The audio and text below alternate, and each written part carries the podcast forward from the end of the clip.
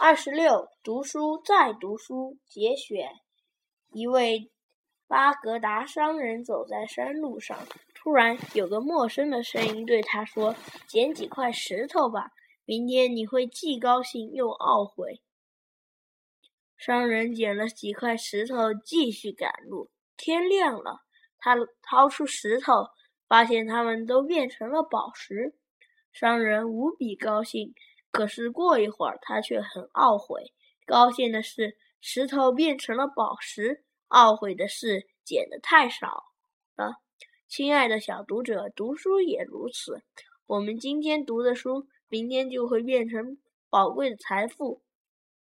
当我们长大成人，总会懊悔自己读的书太少。